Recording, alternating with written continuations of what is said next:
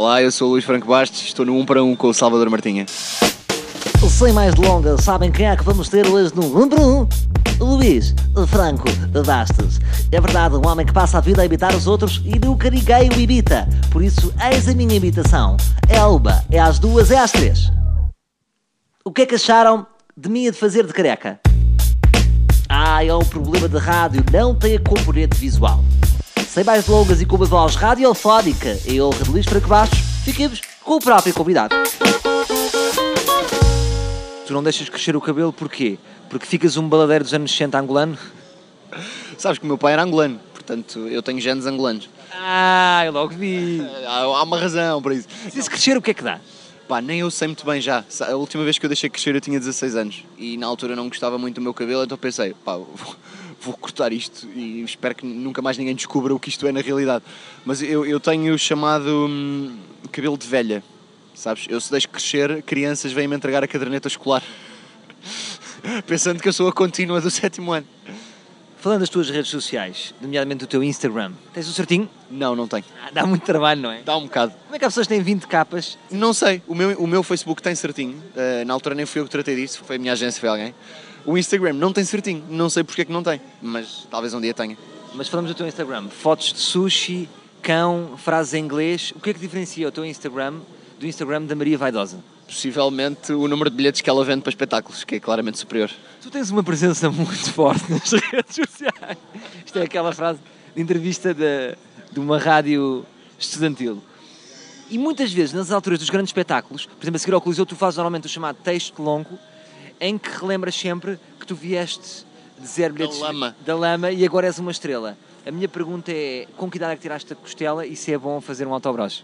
Olha, Salvador, tirei uh, quando estava a acabar o 12 Porquê? Porque pensei, se eu não fizer um autobroche, vou chegar à viagem de finalista e não me vou safar.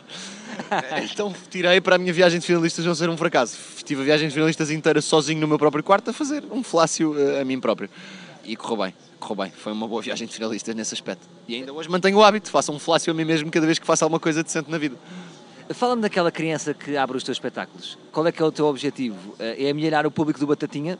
O meu objetivo é um dia não ter que ser eu a fazer o broche a mim próprio. É ele próprio está a treinar e qualquer dia já vai ser ele a fazer e eu já, não, já vou poder relaxar antes do show. E sim, é isso. De facto, não há mais nenhum objetivo.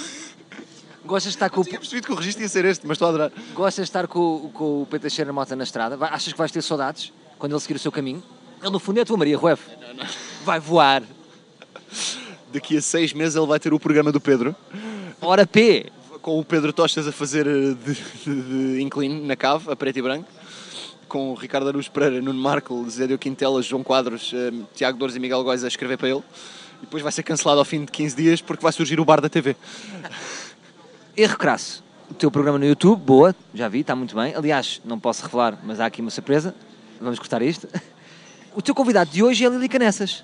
Verdade. O meu convidado de hoje é Lili Canessas. O programa vai para o ar seis e meia da tarde, portanto há de estar, eh, Vai ser mesmo na hora do programa. há de estar aí a explodir, há de estar aí a sair. Mas a pergunta que eu te quero fazer é se comias a Lili Canessas só pela história que podias contar. Tipo, olha, comi a Lili Canessas, pá, nem sabes desta.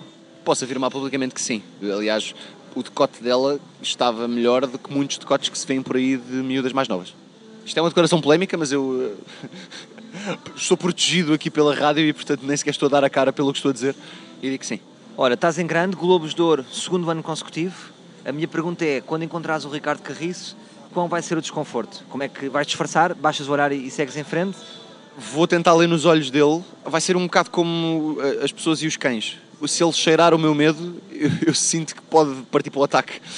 Eh, e pode ser fatal. Se ele sentir da minha parte uma energia positiva e confiante, tipo César Milano, eh, talvez eu me safe. E portanto, se ele estiver perto de mim, eu vou manter a postura e vou tentar passar-lhe uma energia de dominação e eventualmente ele ficará, eh, ficaremos em sintonia.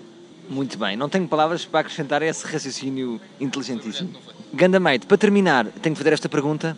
Como é que está a tua imitação de Salvador Sobral? Olha, essa é uma boa questão. Pá, não tenho propriamente uma imitação, acho eu, ainda de Salvador Sobral, mas ele tem um timbre muito, muito interessante. Eu acho que pode vir a ser uma figura interessante no futuro. Ele às vezes puxa para cocas, já reparaste? Para Cocas, cocas, às vezes de repente é, na, é. Eu bem peço que regresses. É por aqui, mas ainda não está. É uma pergunta de Não, mas tá merda- bom, é tá uma bom. pergunta de merda para fechar, acho eu. Então vamos fechar com a música. Tu a Podes cantar. pôr merda na- na- nisto? Há censuras com pi. Podes, podes pôr. Eles são às vezes arrojados. Ah, por exemplo, merda podes pôr. A sério? Podes pôr. Se eu disser merda outra vez, podes. Mas, por exemplo, não podes pôr. Ah, ok. E isto não vai passar. Já não vai passar. E pronto, Salvador Sobral. Agora já sabes. Sempre que não quiseres trabalhar, tens de ir à mesma. Porque ainda não existe ninguém com a capacidade de imitar. Brincadeirinha. Luís Franco Bastos. Hoje e amanhã no Tivoli. Passem por lá e vejam se ele já aperfeiçoou o seu Salvador Sobral. Voltamos amanhã com mais um. Um para um.